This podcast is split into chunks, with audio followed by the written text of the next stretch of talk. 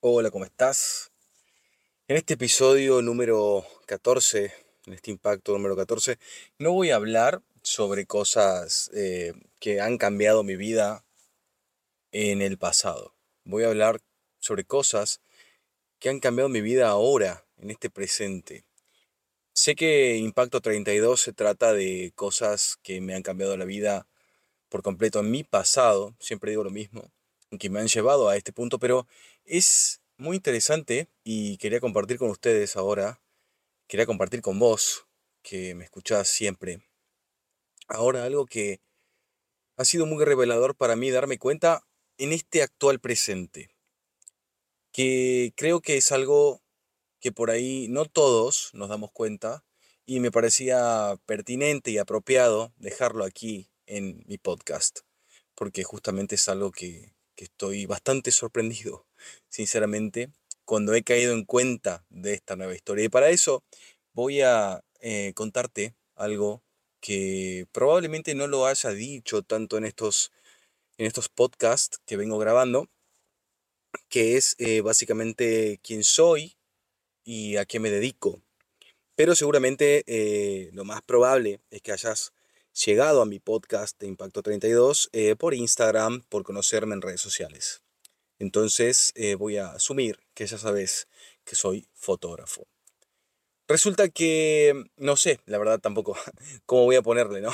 A este, a este impacto, no, no sé cómo llamarlo, ya veré qué nombre sería apropiado, pero es algo que, que quiero contarte ahora.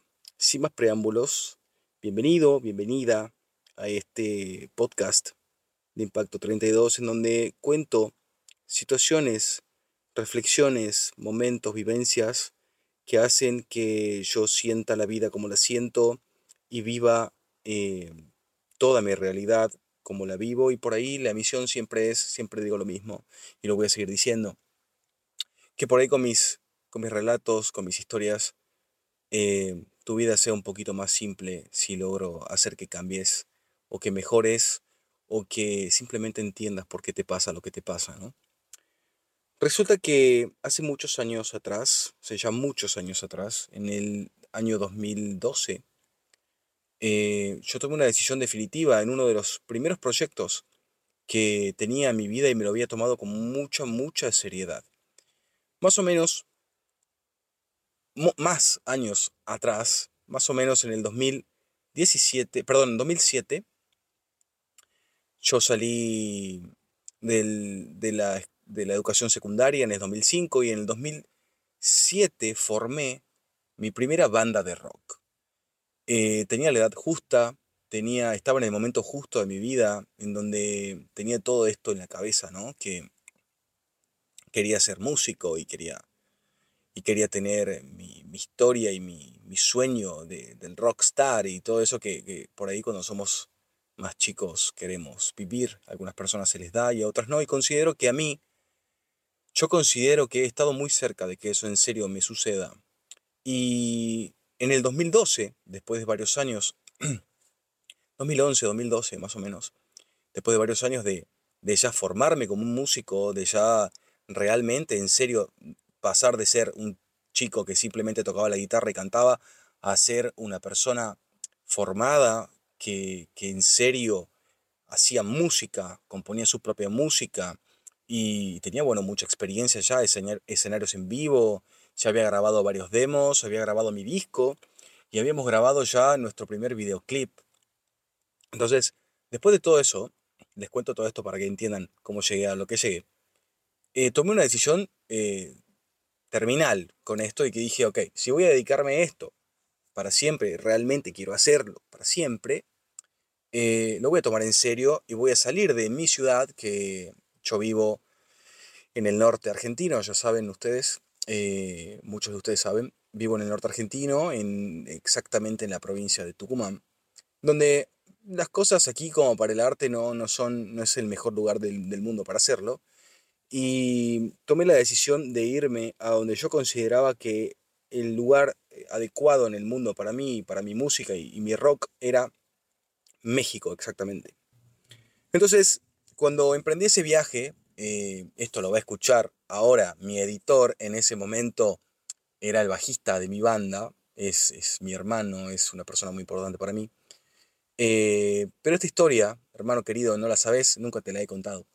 O tal vez sí, no lo recuerdo bien, pero nunca hice énfasis en esto. Resulta que cuando yo decidía esto y yo estaba tan empeñado en tener éxito con mi música, la verdad es que en los años anteriores, mi insistencia por tener éxito con mi música, la verdad no estaba dando los frutos que me hubieran gustado. Realmente me pasaban cosas muy eh, locas que no podía entender en ese momento, pero por ejemplo estuve muy cerca de escenarios muy importantes. Acá en Argentina hay una banda muy reconocida y muy grande que se llama Rata Blanca y tenían un concierto acá en Capital de mi provincia y yo tuve la oportunidad de tocar eh, primero en esa, o sea, abrir el concierto para ellos con mi banda y justo el día, o, no sé, no me acuerdo, cinco días antes de tocar con Rata Blanca, em, el baterista de mi banda me dice que ya no iba a tocar más con nosotros.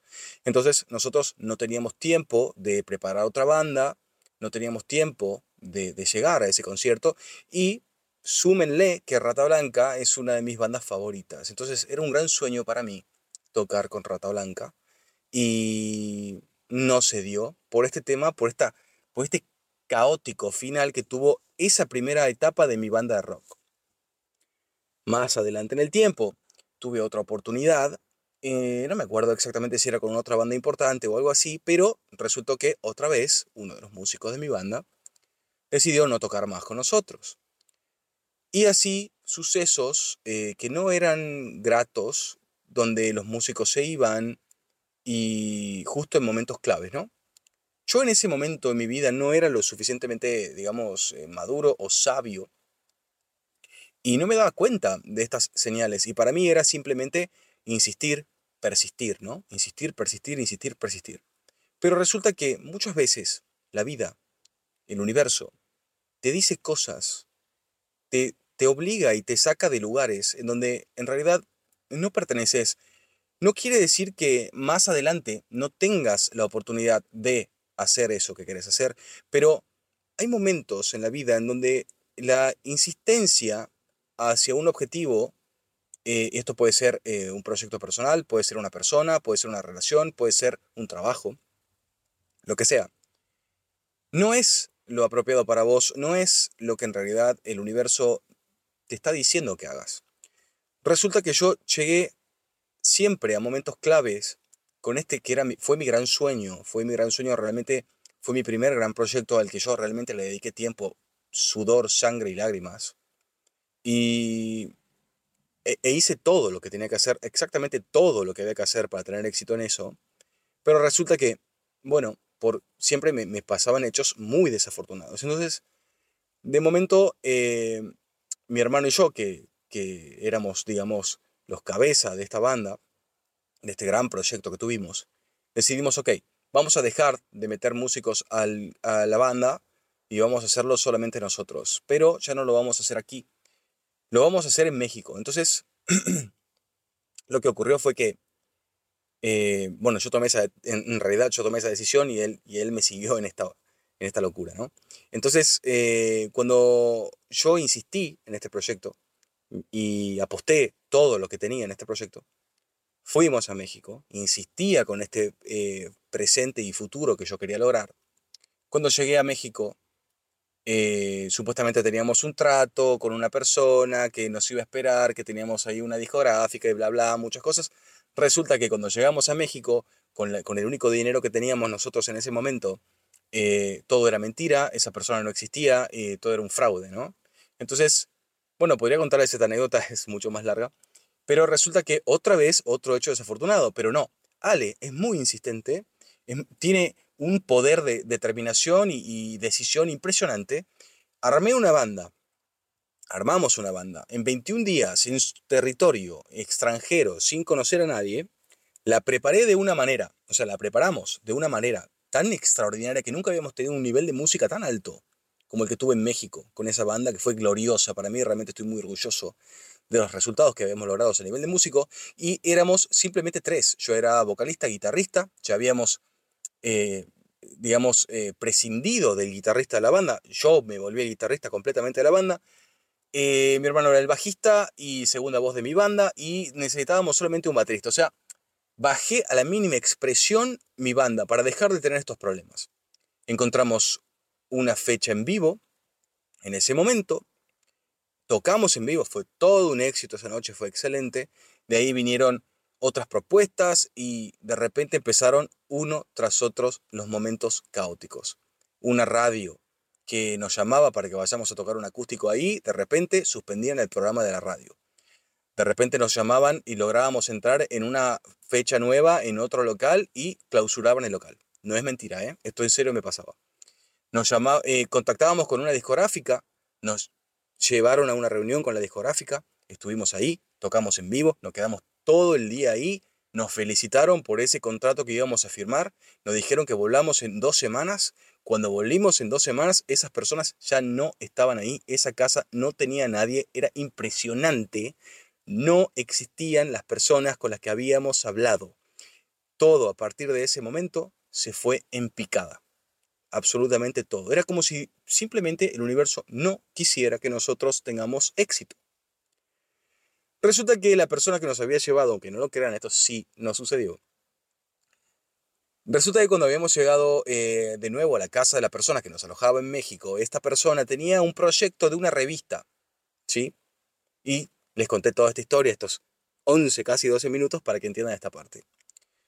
Esta persona tenía una revista y bueno, me dijo, va, yo pensé, este tipo no me está ayudando como supuestamente me debería haber ayudado, porque quizás lo que quiere es primero formar su revista, conseguir sponsors y de ahí poder patrocinarnos y poder armar nuestra banda. Entonces puse en pausa mi proyecto y empecé a tratar de ayudar a esta persona con su revista, ¿ok? En ese momento les hablo 2011-2012, ¿ok? Facebook y todo esto era muy nuevo en esa época. Eh, de hecho, Instagram ni siquiera existía. Eh, entonces, eh, o no sé si existía, la verdad, pero creo que si existía era muy nuevo. Eh, entonces eh, apareció un fotógrafo, sí, en ese momento, que supuestamente iba a trabajar para esta revista. En este momento, en ese momento el fotógrafo necesitaba un auxiliar de fotografía.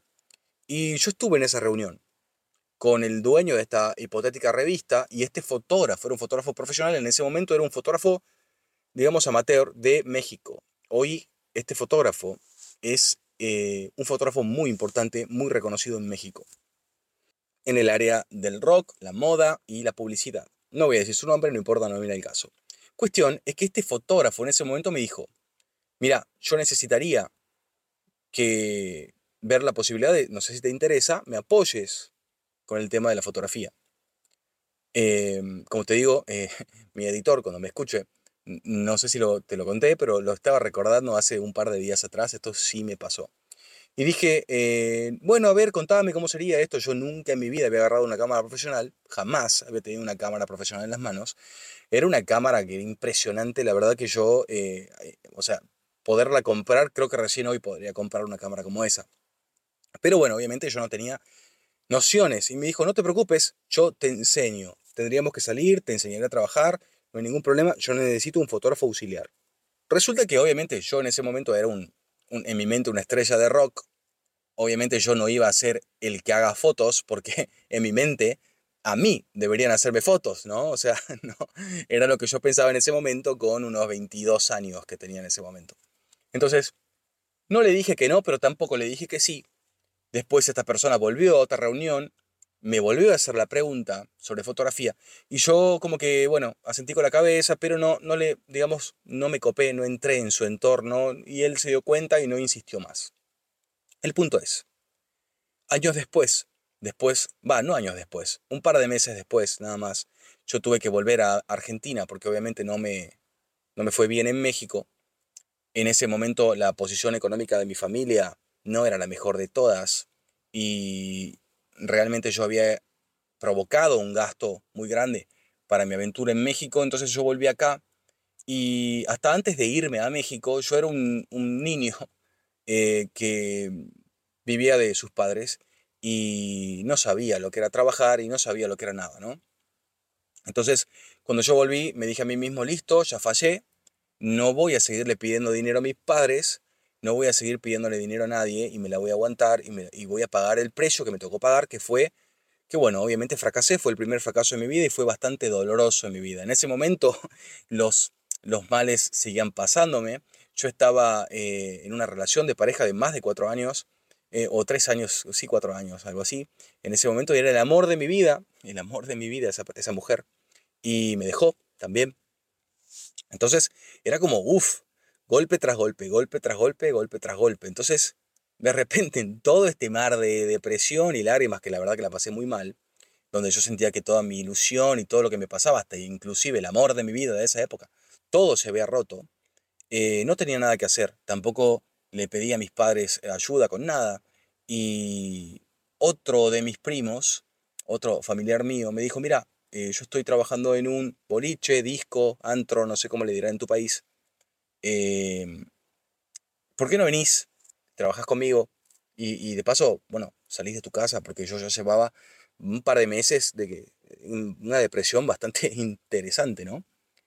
Eh, resulta que voy a, este, esta noche de boliches, empiezo a trabajar, la idea era que yo haga como eh, representación pública, salga a las calles, entregue tarjetitas para que las personas conozcan el boliche y, vayan al boliche. Bueno, ese trabajo que se hacía en esa época, ¿no? Porque como te digo, eh, redes sociales era poco y nada en ese momento todavía. Entonces, un día, mm, bastante temprano para ese momento en el que yo estaba en mi vida, eh, digamos, desde que volví de México y desde el primer encuentro con la fotografía, que, el universo me tiende la mano para decirme a mí, toma, Ale, una cámara de fotos. Y yo rechazo por, por no saber ver lo que me decía el universo, me dice, eh, el dueño, uno de los representantes eh, públicos del boliche, muy importante, me dice, escúchame, eh, mirá, faltó el fotógrafo de la noche, necesitamos fotos, eh, no sé, ¿te animás? tenemos que hacer fotos sí o sí, no puede ser, nos faltó, no viene. Yo dije, ok, mirá, hice fotos en mi vida, la verdad que considero que tengo buen gusto, pero no me dedicaba profesionalmente a eso, no tenía como la experiencia, ¿no? Entonces dije, ok, agarré la cámara de fotos, que era una camarita compacta, Kodak, que nada que ver, o sea, no era para eso, pero era la camarita que tenía en la mano, entonces agarré la cámara y entonces me fui a hacer las fotos de esa noche, ¿no? Y las hice como pude, lo mejor que pude. Resulta que el dueño del local, eh, en la siguiente reunión de, todos los chicos del equipo que trabajaba para el local, yo estaba ahí, me dice, mira, me encantaron tus fotos, me gustaría saber si te animás a trabajar de esto acá en la noche, yo te voy a pagar, viernes tras viernes. Tanta plata en ese momento era realmente otra Argentina, me pagaban 350 pesos argentinos en ese momento, que la verdad no sé en cuántos, cuántos dólares eran hoy, pero era, era, era plata, estaba bien, y más yo que, que, bueno, no tenía trabajo, nada. Pero el problema era que yo no tenía una cámara propia para hacer ese trabajo. Entonces, eh, podemos decir que la fotografía, el universo y la fotografía se comunicaban conmigo desde siempre en mi vida en realidad. Se comunicaron conmigo desde aquella vez que, tengo mi primera memoria de mi mamá haciéndome una foto con su cámara reflex profesional, que es un camarón que todavía tengo. Me, me, tocó la puerta en México en aquel momento, estrechándome la mano, diciéndome, no te preocupes, mira, no te va bien con tu banda acá en este momento, pero tengo esto para vos y yo no lo pude ver en ese momento. Y después golpea mi puerta de una manera mucho más fuerte en un momento donde yo estaba con una necesidad de trabajo, diciéndome, mira, necesite, o sea, no necesito, vengo a darte esta oportunidad otra vez. En ese momento yo tenía necesidad de trabajo, entonces tomé la cámara. Pero nunca me hubiese imaginado que a partir de ese momento yo me iba a transformar en un fotógrafo profesional. Ciertamente, también en México, cuando yo no podía encontrar trabajos, porque no entiendo por qué, pero en esa época en México, quizás hoy sigue siendo igual, eh, no es como acá en Argentina que para poder encontrar trabajo tenés que enviar currículums. Allá te piden, además de tu hoja de vida, o sea, de tu, currículum, te piden em, que seas, eh, te piden un book de fotos para poder conocerte primero en un book de fotos y si les pareces, digamos, atractivo o quedas con el perfil, recién te llaman. además de eso, además de pedirte un currículum en México, también te exigen, obviamente, que tengas un título profesional. Acá en Argentina eso no es tan así y no era tan así en ese momento. Acá no te piden en Argentina fotos y no te piden exactamente que seas eh, estés titulado profesionalmente. Claro que eso te va a ayudar tener un título, por supuesto que te va a ayudar por sobre otra persona que no lo tiene, pero no es estrictamente obligatorio. En cambio, en México sí. Entonces, yo hoy por hoy soy eh, marketer profesional, licenciado, o sea, no licenciado, eh, recibido universitariamente. Tengo una tecnicatura universitaria en marketing y publicidad digital. Hoy tengo mi título profesional. Soy fotógrafo profesional. Sigo siendo músico, amo la música. Soy productor. Soy diseñador soy inversor. Soy todo lo que en México no fui. Soy todo lo que en México no fui. Por eso que también digo siempre que Argentina es mi madre, pero México es mi padre. Pero la anécdota enorme esta que les estoy contando viene por el hecho de que yo hace muy pocos días recordé que la fotografía siempre estuvo ahí para mí. Desde que yo era un niño, adolescente, a joven, siempre estuvo ahí para mí. Siempre estuvo mostrándome, mira, puedes hacer esto, mira, puedes hacer esto. Y fue tan obvia la fotografía que vino y me empujó básicamente y me incitó a ser fotógrafo. En el momento en el que la acepté, la fotografía automáticamente, en mi caso, me dio trabajo. Un año después, yo me transformé en uno de los fotógrafos de las, de las noches de los boliches de acá de, de Tucumán, más famosos yo me transformé en uno de los más famosos. Trabajaba en los mejores locales nocturnos de mi ciudad. Y mi carrera de fotógrafo empezó. Empecé a hacer bodas, empecé a ganar dinero. Pero en toda esa época, yo ni siquiera aceptaba que era fotógrafo y que ese era mi camino, por más que me iba muy bien, porque yo estaba frustrado, porque quería ser músico y no se me había dado mi sueño de la música.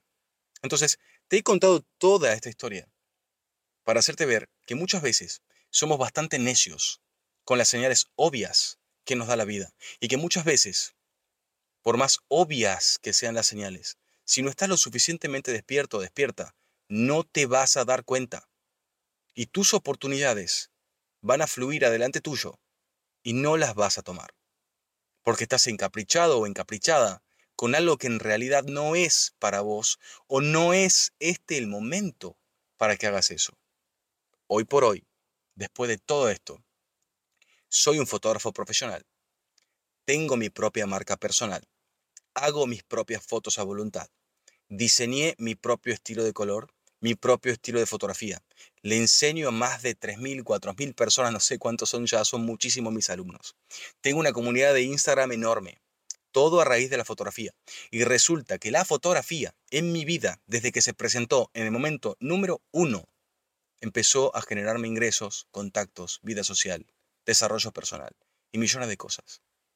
Cuando vos aceptás quién sos, cuando vos aceptás lo que sos y cuando bien recibís lo que la vida tiene para vos, todo se vuelve muy fácil. Pero cuando vos estás necio, necia, enfocado en un punto equivocado, la vida te va a poner en tu lugar de la peor manera posible, como me ha pasado a mí cuando yo insistía con la música. Todo lo que era, era imposible que me ocurra pasaba. Por insistir yo en esa época, podemos decir que provoqué que cierren, no lo sé, o sea, sí podría decirlo, que cierren locales, que cierren programas de radio, que a personas, no sé, dejen su trabajo, no tengo idea, pero era imposible lo que me pasaba. De repente iba a tocar con Rata Blanca y se, me, y se me iba un baterista. Me dejaba sin piernas para poder tocar con esa super banda. De repente una discográfica me felicita un poco más, abrimos un champán que hasta, no sé por qué, pero tengo un recuerdo de que hubo un brindis y no se da. A los pocos días directamente esas personas desaparecieron del lugar. Después clausuran otro local en donde me habían invitado a tocar. ¡Wow! Era impresionante. Llego acá a Argentina, intento armar otra banda y me salen una que otras fechas, tocamos un poco en vivo, pero ya nada era lo mismo. No era igual, ya no me sentía el mismo. Y cuando presto un poco de atención, viene la fotografía en mi vida, la dejo pasar, cuando ya había tocado mi puerta en el mismo México. Y este fotógrafo, si yo hubiese accedido a él en ese momento, yo hubiese sido el número dos en ese momento en su línea de mando. Pero hoy por hoy, después de estos 12 años que pasaron, o 13 años, sería uno de los fotógrafos más importantes de México, al igual que él es hoy. Y no me di cuenta de eso, porque en ese momento no lo supe bien recibir. Después la fotografía golpeó tantas veces mi puerta, que bueno, yo por la necesidad que tenía en ese momento la adopté, la, la pude agarrar y tomar en mi vida. La seguí por necesidad, no por pasión. Y luego me terminé enamorando perdidamente, y no porque me daba dinero, simplemente porque me di cuenta de que acá, en este mundo, todo me fluye, me sale. Y por alguna razón, al principio, siempre les, ah, gustó mis fotos a las personas. Siempre, siempre agradé. Nunca tuve una traba, nunca tuve un problema. Todo fluye. Cuando todo fluye, cuando nada te frena, cuando no existe un problema, ese es tu lugar en el mundo. Tenés que saber verlo, tenés que saber abrazarlo y tenés que, con toda la responsabilidad del mundo como lo he hecho, responsabilizarte y ser el mejor en eso, volverte un experto en eso, una experta en eso. Yo no sé si soy el mejor en eso, pero sí soy de los mejores. Y lo puedo decir con todo el orgullo del mundo. Tengo conocimiento de causa, tengo convicción, tengo amor, pasión por lo que hago. Amo profundamente lo que hago. Pero en mi caso, y por eso te cuento esta historia, tuve la oportunidad de recibir algo que ha insistido en ingresar a mi vida con mucha fuerza.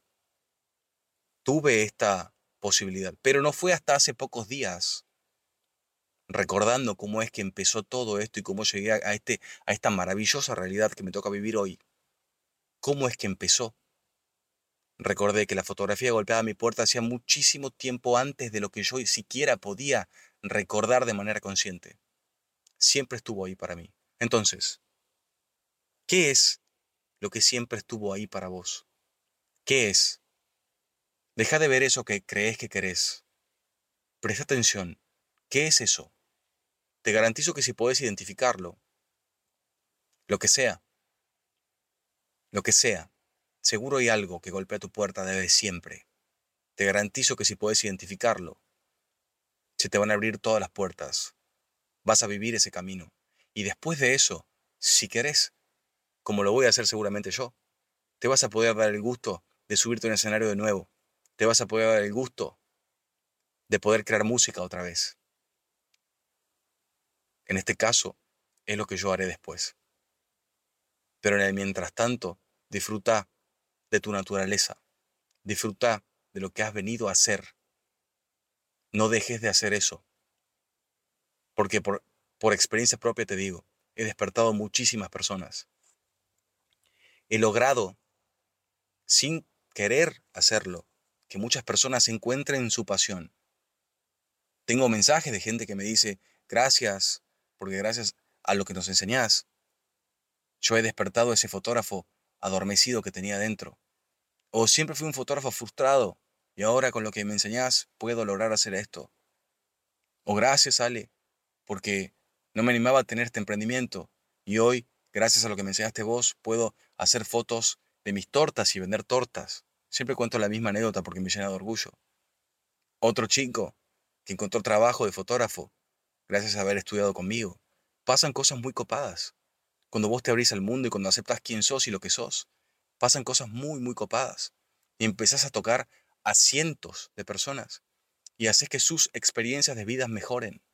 Entonces, nunca limites tu verdadera esencia y tu verdadera naturaleza, porque limitarte a vos por miedo o por lo que sea inseguridades, por limitarte a vos, limitas a cientos más, sino a miles o millones más. Entonces, eso era lo que hoy quería contarte. Y la verdad, este, este sería mi podcast más largo de todos, pero creo que valía la pena. Creo que es una gran historia. De hecho, lo he resumido. Yo creo que esto sería un podcast para cuatro horas, porque podría contar muchas anécdotas muy buenas, tristes y alegres de, de, esta etapa de mi vida que fue tan, tan genial, tan maravillosa.